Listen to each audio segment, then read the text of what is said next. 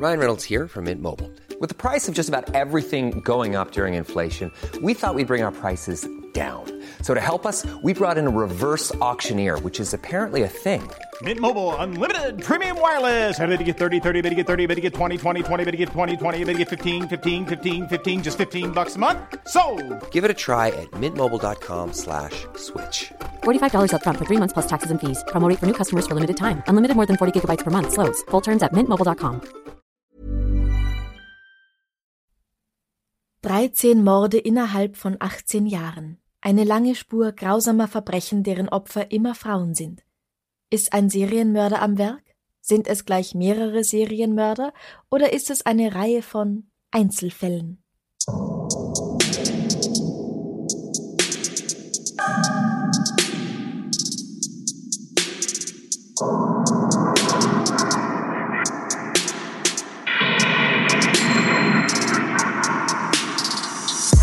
Servus, Christi, herzlich willkommen bei Darf's ein bisschen Mord sein? Dein Podcast zum Thema wahre Verbrechen. Mein Name ist Franziska Singer und ich bin Amrei Baumgartl. und ich erhole mich gerade von einer Krankheit.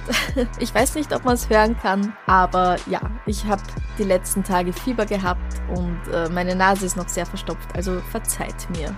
Und wer meint, dass Franziska jetzt krank klingt, hätte sie mal vor drei Tagen hören sollen. Das ist leider richtig. Aber es geht schon wieder. es ist super, dass es dir schon wieder besser geht. Ja, gut genug, um das jetzt aufzunehmen zumindest. Wir fahren heute mal wieder nach Italien. Yeah, ab ans Meer. Auch nicht ans Meer. Wieder nicht. Entschuldige. Ah. Wir reisen nach Udine. Mhm. Udine ist nach Triest die zweitgrößte Stadt der Region Friaul-Julisch-Venetien im Nordosten Italiens. Hier beginnt Anfang der 70er eine Reihe von ungeklärten Mordfällen, deren Zusammenhänge bis heute nicht klar sind.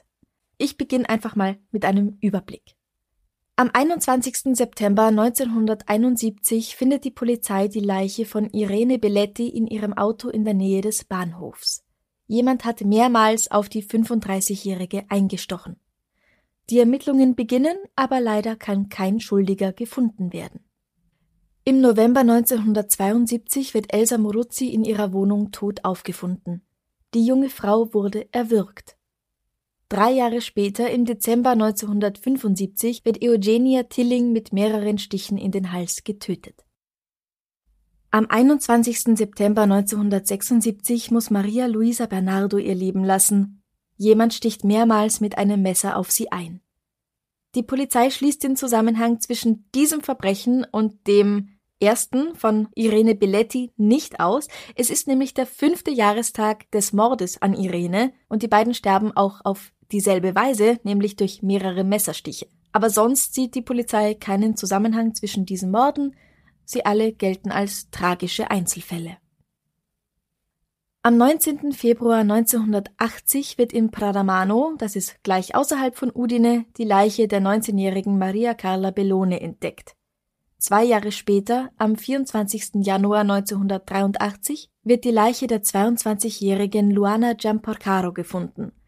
Aurelia Januszewicz, 42 Jahre alt, stirbt zwei weitere Jahre später, am 3. März 1985, durch die Hände eines Unbekannten. Am 26. Februar 1989, also knapp vier Jahre nach dem Mord an Aurelia, wird die 40-jährige Marina Lepre ermordet aufgefunden. Nun wird ein Name für ihren Mörder geprägt, nämlich das Monster von Udine. Denn diese vier letzten Frauen, also Maria, Luana, Aurelia und Marina, wurden in derselben Weise getötet, durch mehrere Stiche in den Hals. Außerdem wird ihnen ein langer, S-förmiger Einschnitt am Bauch zugefügt.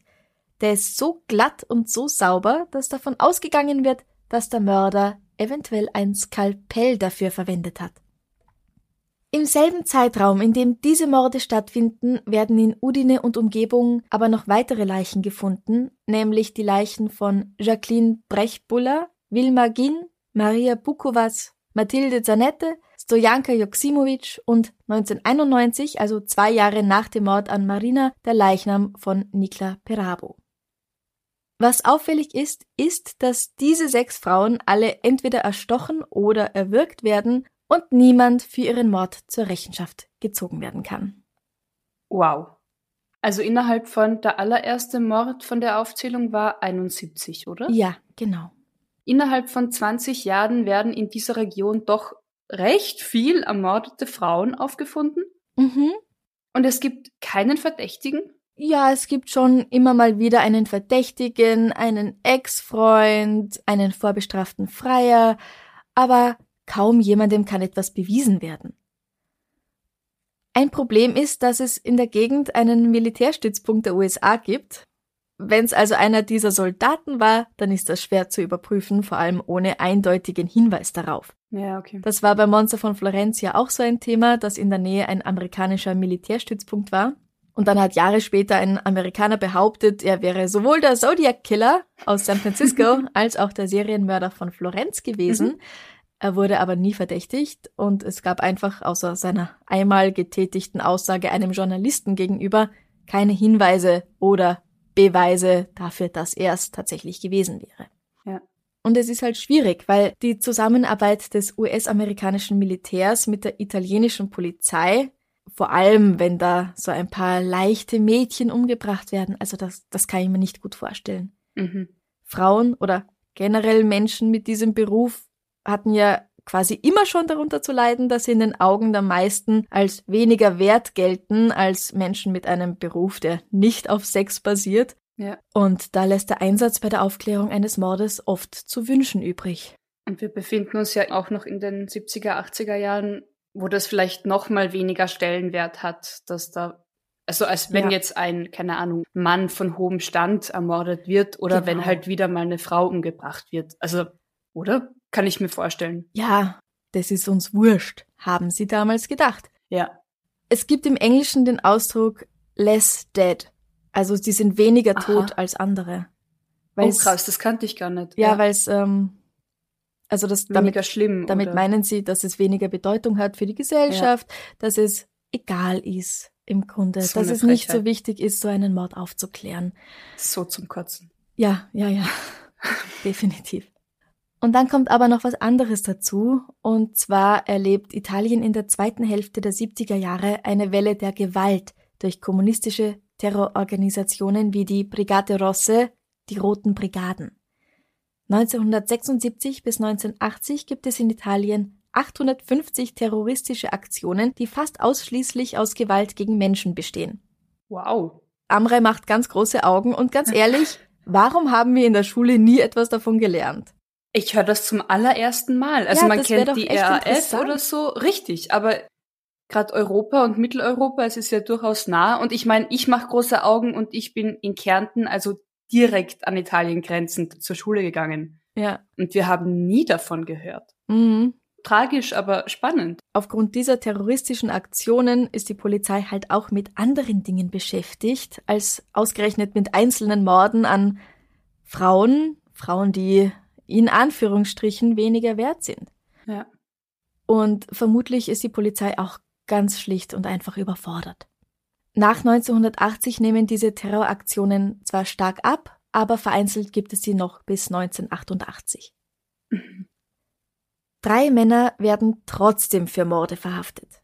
Von einem weiß ich, dass er wieder freigelassen wurde, weil er nicht der Mörder der jungen Frau war. Ob es in den anderen beiden Fällen zu einer Verurteilung kam, konnte ich nicht herausfinden, aber ich gehe davon aus, dass es nicht so ist, weil die Frauen immer noch auf der Liste der möglichen Opfer eines möglichen Serientäters zu finden sind. Ah ja, klar. Und wären die Morde geklärt, dann wären sie nicht mehr auf der Liste. Ja, genau. Ja. Von diesen 14 Morden werden aufgrund der sehr ähnlichen Vorgehensweise nur die letzten vier direkt miteinander in Verbindung gebracht, also die vier, die die gleichen Schnitte in ihrem Bauch aufweisen. Der unbekannte Täter, der ja später von der Presse den Namen Das Monster von Udine erhält, geht folgendermaßen vor. Er sticht den Frauen in den Hals, schlitzt ihnen die Kehle auf und fügt ihnen nach ihrem Tod mit einem besonders scharfen Messer einen langen, S-förmigen Schnitt im Bauch zu, der den Bauchnabel ausspart. Weil dieser Einschnitt einem Kaiserschnitt ähnelt, so heißt es, und man kann Kaiserschnitte auf verschiedene Arten ausführen, und weil das Messer, das dazu verwendet wurde, mit großer Wahrscheinlichkeit ein Skalpell ist, wird davon ausgegangen, dass der Täter medizinisches, wenn nicht gar speziell gynäkologisches Wissen besitzt. An manchen Stellen ist sogar die Rede davon, dass dieser Schnitt kauterisiert wurde, also zum Beispiel gleich mit einer heißen Klinge gemacht wurde, um eine Blutung zu stoppen oder zu verhindern.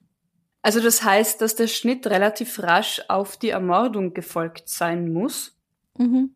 wenn die Wunden teilweise noch kauterisiert wurden. Also da war ja dann noch Blut und Blutung im Körper. Das heißt, es muss relativ rasch aufeinander gefolgt sein. Ja, die tatsächliche Ermordung und die Verstümmelung. Davon ist auszugehen. Ja. ja. Wir sind jetzt okay. beide natürlich medizinisch, wir haben keine Ahnung. Oh Gott, aber wir tun nur so, als ob. Aber ein bisschen Hausverstand haben wir ja auch. Naja, weil eben, ja. das führt mich halt zu der nächsten Frage. Das heißt, diese Verstümmelung ist relativ rasch aufeinanderfolgend passiert. Also jetzt nicht, dass man sagt, die wurden erst zehn Tage später gefunden und da hatten ihnen was angestellt oder so. Nein, nein. Aber werden ihnen dann Organe entnommen zum Beispiel? Oder warum der Schnitt? Mhm. Wie beim Monster von Florenz, wo ja. Oder das, der dann einfach nur die Körper verstümmelt hat. Nur genau, genau. Also nein, hier in Udine dürfte das so sein, dass ihre Geschlechtsorgane intakt bleiben und auch ihre Innereien im Bauch bleiben. Es gibt wohl nur diesen langen Schnitt. Okay, das heißt, diese vier verbindet tatsächlich einfach die Todesursache und die Verstümmelung. Aber kennen die sich untereinander? Verbindet die noch irgendwie irgendwas miteinander? Dass sie sich kennen, darüber ist nichts bekannt. Es ist aber so, dass die drei ersten, also Maria Carla, Luana und Aurelia, Sexarbeiterinnen sind. Marina hingegen ist eine Volksschullehrerin. Ihr Körper wird also am 26. Februar 1989 in der Nähe des Flusses Torre gefunden. Ihre Kleidung ist zerrissen, ihr Hals weist mehrere Stichwunden und ihr Bauch einen tiefen Schnitt auf. In einer Hand hält sie einen Schlüsselbund, der nicht ihr gehört. Die Presse berichtet, dass das Monster, das schon drei Prostituierte auf dem Gewissen hat, erneut zugeschlagen hat. Die Familie von Marina wehrt sich aber gegen diese Aussage, weil sie sagen, sie ist keine Sexarbeiterin. Sie ist Volksschullehrerin und sie möchten nicht, dass sie deswegen so mit den anderen in Verbindung gebracht wird. Aber ich werte keine Sexarbeit ab, wie wir immer sagen. Es ist Arbeit wie alles andere auch und teilweise ziemlich heftige und harte Arbeit. Mhm. Ähm, aber kann es nicht sein, dass sie sich als Sexarbeiterin vielleicht was dazu verdient hat und das halt vielleicht nicht so an die große Glocke gehängt hat? Ja, das ist gut möglich. Dass man Volksschullehrerin ist, das schließt ja das andere nicht aus. Eben. Und zeitlich wird sich's gut ausgehen. Ja, ja, Oder? das also, stimmt. wenn du halt dann um acht wieder in der Klasse stehen kannst. Ja, richtig, genau.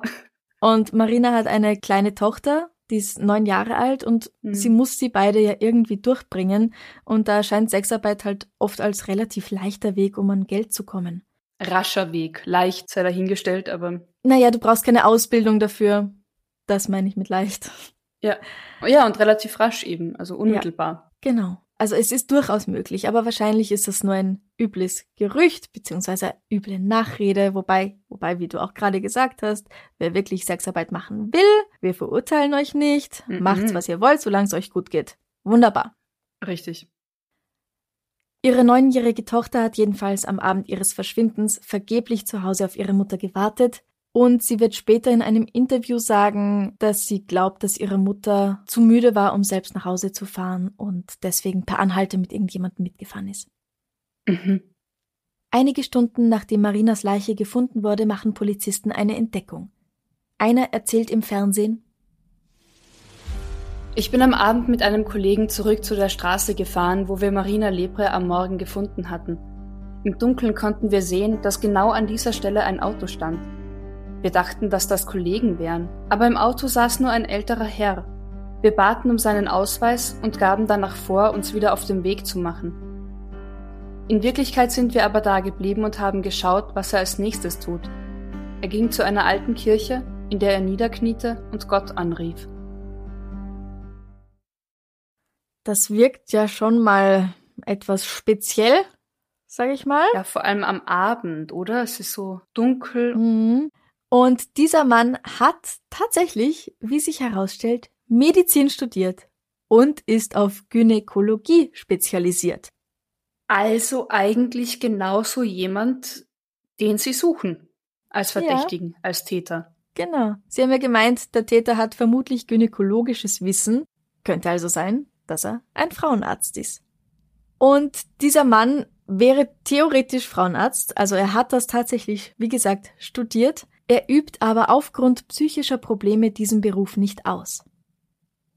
Etwa zwei Jahre lang hat er als Kellner in einem Restaurant gearbeitet und sich dann praktisch in sein Haus zurückgezogen, in dem er immer noch mit seiner Mutter und seinem Bruder zusammenlebt. Im Restaurant hatte ihn ein Kollege überrascht, als er sich in einer Ecke versteckt hat und mit einem Messer und einer Tischdecke einen Kaiserschnitt simuliert hat. An einer anderen Stelle habe ich gelesen, dass er Ende der 70er dabei beobachtet wird, wie er am Ufer des Torre, wo die Leichen von Marina Lepre und auch Maria Carla Bellone gefunden werden, eine Operation an einer nicht existenten Person durchführt. Er hat alle Instrumente dabei, aber er ist allein an diesem Fluss.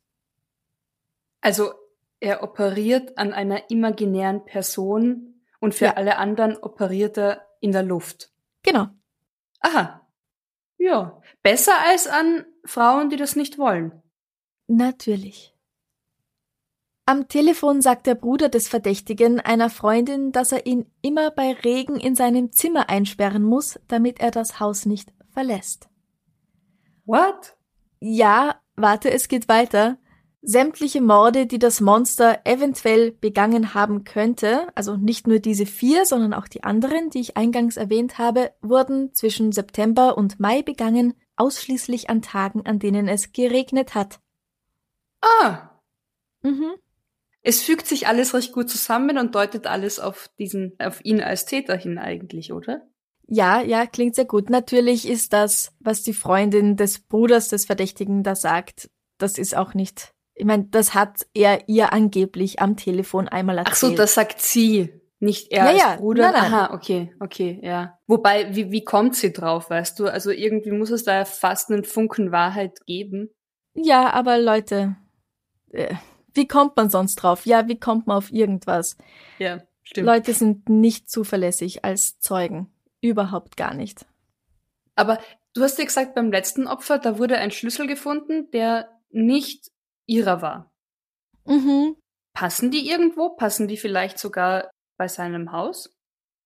Darauf das zu überprüfen, kommen die Ermittler leider viel zu spät. Der Schlüsselbund wird der Familie gegeben und erst Jahre später probiert ihre Tochter überhaupt mal aus, wo welcher Schlüssel passen könnte.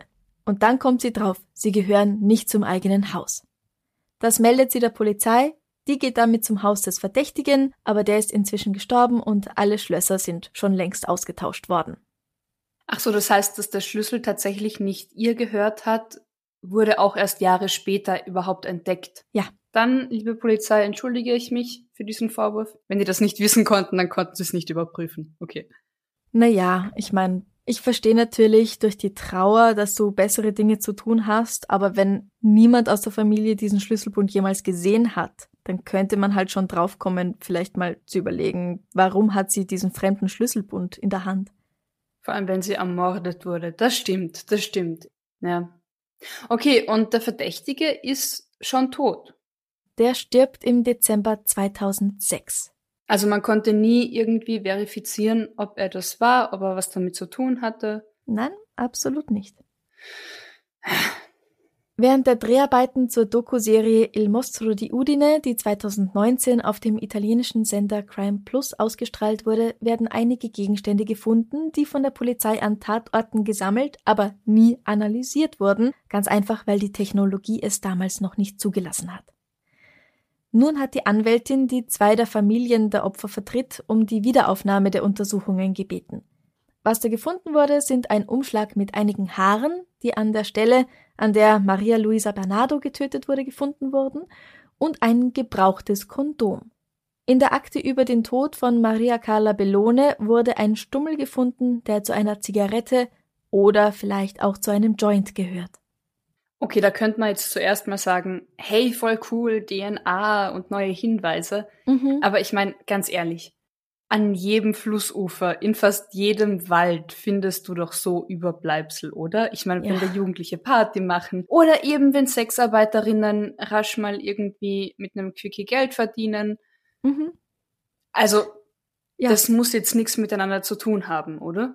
Ja, ja, also wenn ich so daran denke, was man hier auch am Donaukanal nach seinem Wochenende finden kann oder auch am Wienfluss, ja. im Park, in den Büschen. Also ich habe schon mehr als einmal unserem Executive Producer McFluff einen Gummi aus dem Maul ziehen müssen, den er irgendwo auf der Straße gefunden hat. Und ich erinnere mich an einen unserer letzten gemeinsamen Spaziergänge, wo wir einfach mitten in der Stadt auch so ein ausgepacktes Kondom auf der Straße gefunden haben. Ja, zum Glück vor dem Hund.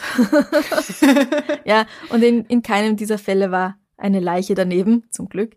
Ja. Also es kann natürlich gut sein, wenn das in unmittelbarer Umgebung der Leiche war, dass es tatsächlich etwas mit der Tat zu tun hat.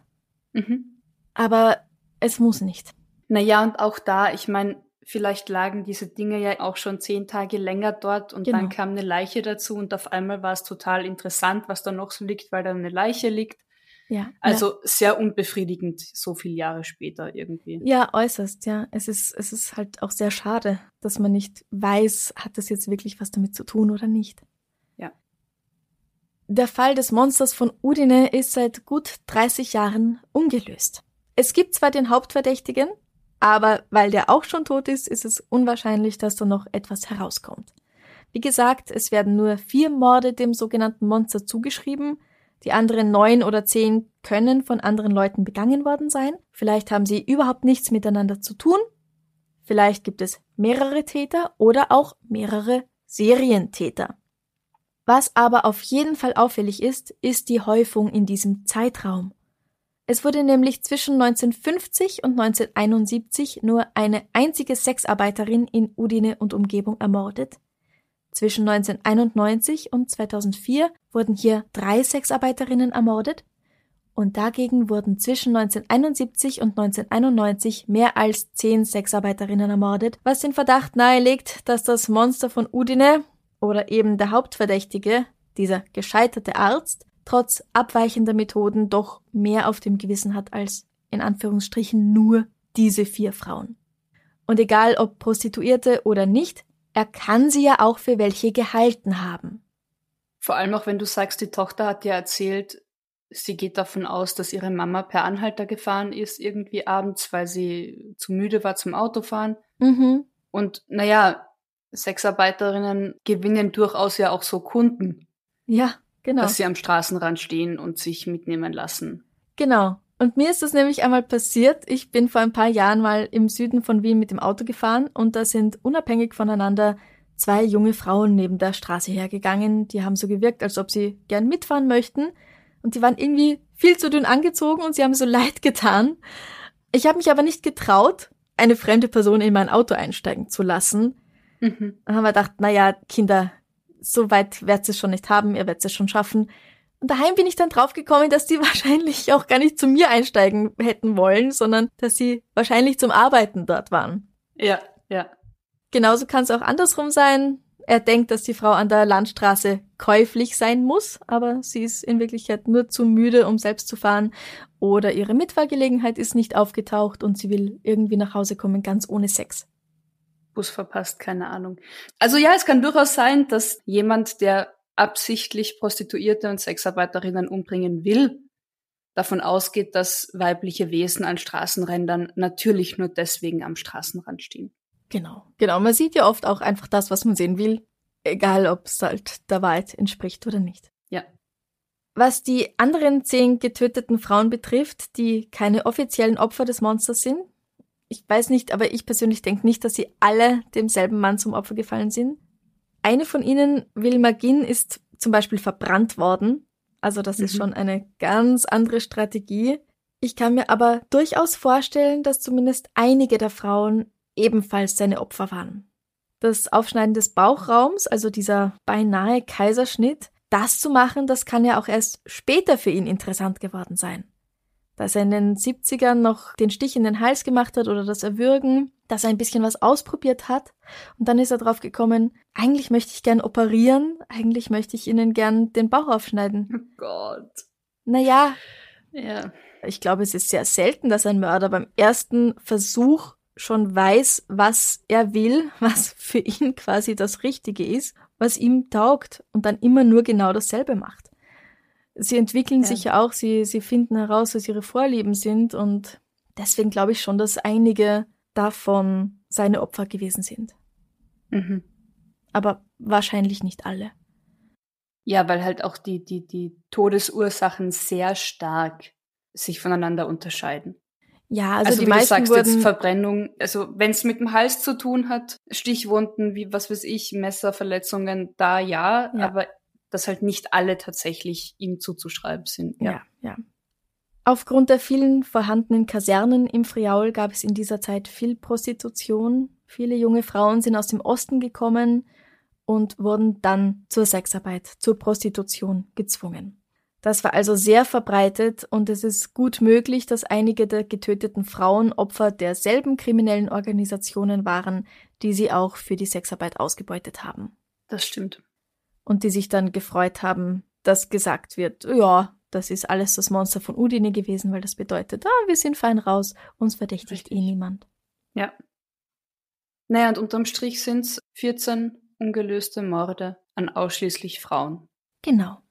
Wie gesagt, diese Morde gelten alle als ungelöst, aber zumindest vier werden so halb offiziell dem Hauptverdächtigen zugeschrieben.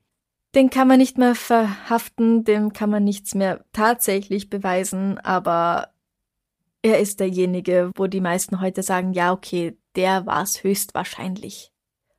Der hat höchstwahrscheinlich Marina, Maria Carla, Luana und Aurelia getötet. Also so ein halb ungelöster Fall heute. Ein halb ungelöster. Eigentlich ein, ein zwei Drittel ungelöster, wenn man es genau nimmt. Zwei Drittel ungelöst? Naja, es sind mehr Fälle ungelöst als gelöst, unter Anführungszeichen. Ja, das stimmt. Wenn dir unser Podcast gefällt, dann würden wir uns sehr über deine Unterstützung freuen. Über Bewertungen zum Beispiel auf Apple Podcasts. Am besten natürlich mit 5 Sternen. Und wenn am Ende des Monats noch ein bisschen was im Börsal übrig ist, dann freuen wir uns auch über eine kleine monetäre Unterstützung. Und zwar unter co-fi.com slash darf's ein bisschen Mord sein. Da kannst du uns sozusagen ein Trinkgeld spendieren, mit dem wir uns dann einen Kaffee oder ein Enzian-Schnapsal oder eine Cremeschnitte kaufen können. Oder du bist unser Komplize auf Steady, steadyhq.com slash darf's ein bisschen Mord sein. Und dort bekommst du für deine Unterstützung auch noch Bonusmaterial jeden Monat dazu. Ab 2,50 Euro im Monat kannst du zum Beispiel jede Folge schon einen Tag früher hören. Sowohl die normalen Folgen als auch Extrablatt. Und gerade wegen eurer Unterstützung können wir das machen, dass wir jetzt zweimal die Woche etwas rausbringen. Also vielen, vielen Dank an alle, die schon unsere Komplizen geworden sind. Du kannst auch T-Shirts, Tassen und Schürzen und so weiter kaufen, mit unserem Logo zum Beispiel drauf, unter shop.spreadshirt.at slash debms. Alle Links findest du auch auf der Homepage www.darfseinbissalmordsein.com. Hast du noch was Schönes zum Abschluss? Ich habe noch was Schönes zum Abschluss. Franziska, welche Redewendung oder welches Sprichwort sprichst du bewusst oder unbewusst immer falsch aus? Puh. Du meinst sowas wie an und Pfirsich? Zum Beispiel, zum Bleistift, genau. Zum Bleistift. Ähm, ich bemühe mich tatsächlich, sowas überhaupt nicht zu machen, weil es ziemlich nervig ist. Aber ich meine, so Sachen wie, ich weiß nicht, schade Marmelade, das, das kann schon mal rausrutschen. Mhm, mhm. ähm, was gibt's dann noch so? Ich hasse es ja eigentlich, wenn Leute das machen, aber es ist, es ist halt manchmal einfach so im Kopf drin und dann rutscht's raus und man denkt irgendwie nicht drüber nach. und denkt sich dann im nächsten Moment, äh, wie blöd. Ja, oder manchmal komme ich auch auf was Neues drauf. Oder für mich halt neu. Und dann freue ich mich und denke mir, oh Gott, aber eigentlich, eigentlich urdeppert. aber urlustig. Ja, eigentlich urlustig, aber eigentlich urdeppert. Ähm, also, wenn ich jetzt länger nachdenken würde, würde mir bestimmt noch einiges einfallen. Gibt's was bei dir? Also ich weiß, dass ich von, von meinen Eltern das Wort Dreckfuller übernommen habe, statt Druckfehler. Dreckfuller. okay. Ja. Ähm, also das ist so das Einzige, was mir spontan in den Sinn kommt. Und es gibt, aber das ist aus dem Slowenischen, Basa Klobasa. Was heißt das? passt Wurst.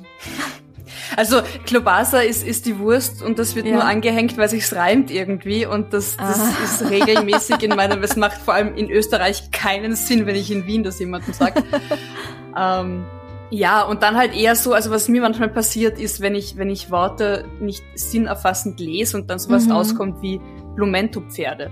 Genau, ja. Beinhalten. Einhalten, was? Beinhalten. Beinhalten. Beinhalten, Beinhalten ist auch ja. gut, ja. Genau.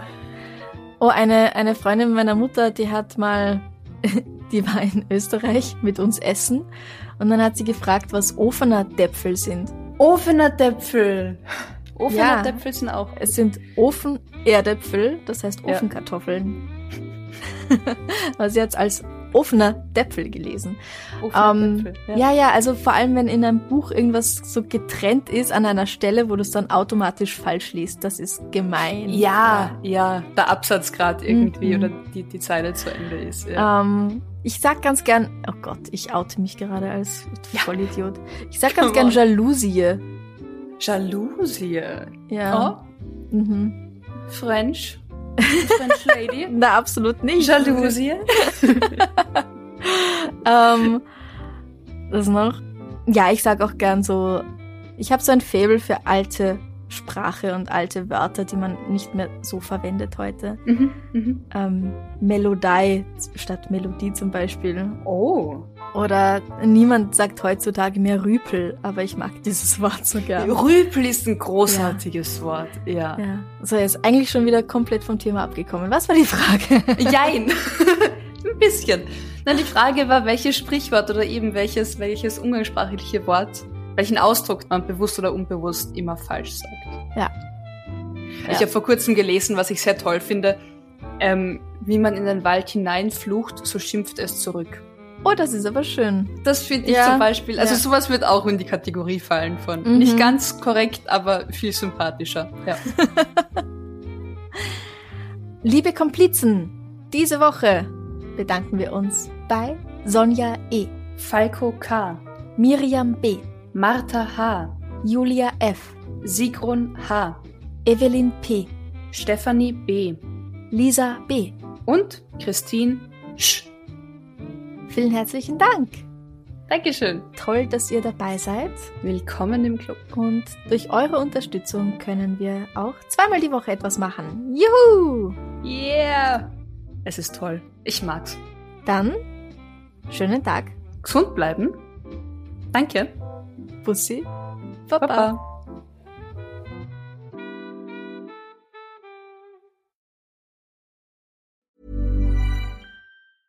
Even when we're on a budget, we still deserve nice things. Quince is a place to scoop up stunning high-end goods for 50 to 80% less than similar brands. They have buttery soft cashmere sweaters starting at $50 luxurious Italian leather bags, and so much more. Plus, Quince only works with factories that use safe, ethical, and responsible manufacturing. Get the high-end goods you'll love without the high price tag with Quince. Go to quince.com/style for free shipping and 365-day returns. Liebe findet den unterschiedlichsten Ausdruck quer durch die Geschichte. Doch ist es wirklich immer Liebe? Lasst uns über Sex sprechen. Von skandalösen Stories aus der Antike über die Geschichte von Fetischen bis hin zu den unanständigen Geheimnissen berühmter Personen. Bei Liebesgeschichte gehen wir der Entwicklung der menschlichen Sexualität auf den Grund. Unterhaltsam, lehrreich und im besten Sinne des Wortes tabulos stellt Franziska Singer, das bin ich, jede Woche die Frage, wer, wann, mit wem und wie. Wer Liebesgeschichte überall, wo es Podcasts gibt.